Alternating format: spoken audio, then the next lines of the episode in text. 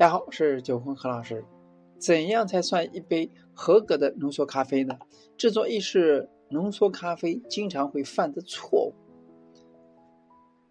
意式半自动咖啡机制作浓缩咖啡作为基底的咖啡饮品呢，在如今单品咖啡、手冲咖啡横流的时代呢，仍然占据着咖啡馆市场的主导地位。尤其去一下咖啡展会看看，摊位上不震一台辣妈都感觉输了半头。如果说你想成为一名咖啡师，那么首先的第一件事要学会的事就是如何萃取浓缩咖啡。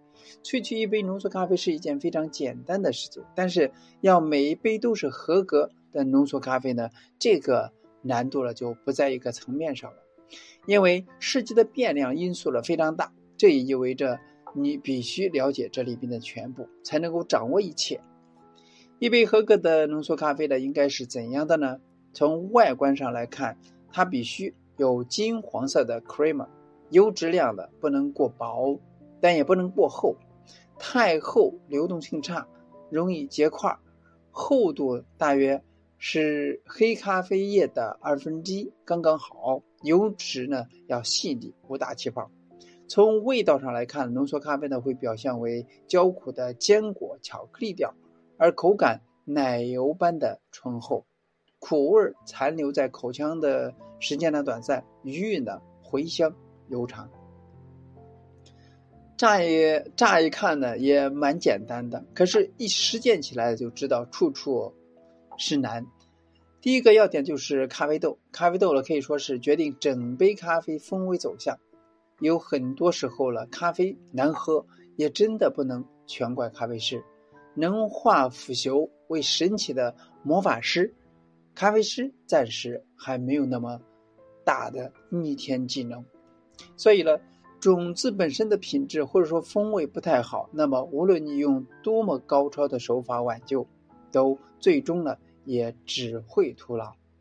但是有些情况，咖啡师得认识到问题并加以调整，毕竟还是很多咖啡豆重视材料品质的。但有时候出品呢，就是忽好忽坏，难以琢磨。出现问题了，但可能性是咖啡师对于咖啡豆未有深刻的了解。很多咖啡师呢坚信的浓缩咖啡的萃取公式。那我们呢，只想说的是，过于数据化萃取，有时候呢会忽略掉咖啡本身的风味。有个事例。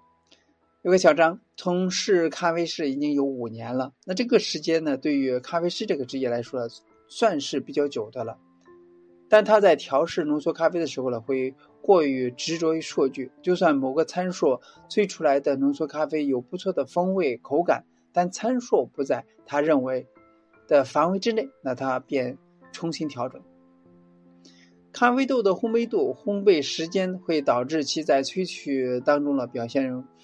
呃，会肉眼可见的不同，而从浓缩萃取也应该与手冲一样，根据咖啡豆的特性出发，制定贴合咖啡豆的萃取方案。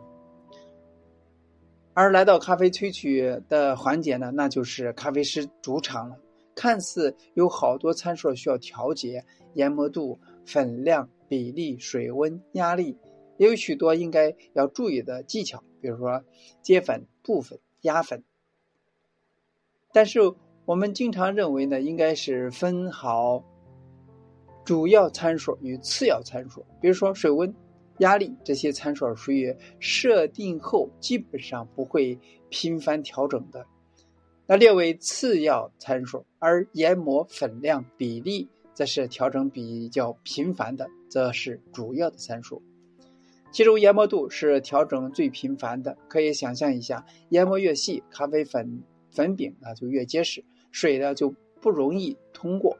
那么每个单位量的水带走的咖啡物质就越多，也就越浓稠。反之了，则需要调节的是，呃，有时候太多的咖啡物质了被萃取出来也不是好事。所以咖啡中可溶的物质为百分之三十，但。普遍认为呢，只有百分之二十二以内的物质相对较好，剩下的为令人厌恶的苦渣味儿。而部分压粉对于咖啡萃取的影响程度压不压不平、不不均匀，确实会导致咖啡风味走向负面的原因。但是很多时候呢，呃，当中的表现呢，充分至粉碗合理的容量的最大值，做到压平状态，力度不影响，基本上也不会出现通道。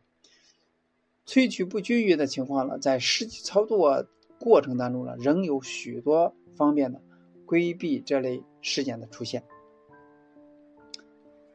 那以上呢，就是再次给大家重申了意识浓缩在萃取过程中易犯的一些错误。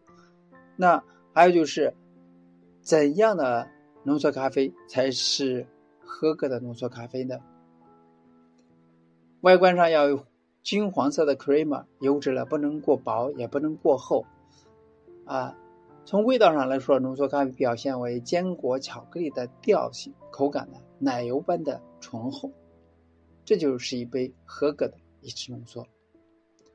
通过以上的阐述了，在实际工作当中呢，调整机器的是难免的，比如研磨度是经常调整，嗯，那水温、水压是根据咖啡机它的。呃，这个特性已经设定好的，一般的不会大幅度进行调整。需要调整的，在压粉部分的过程中呢，是需要呃习惯性的养成的，用多少用多大力压成什么程度，才能够达到合格的萃取。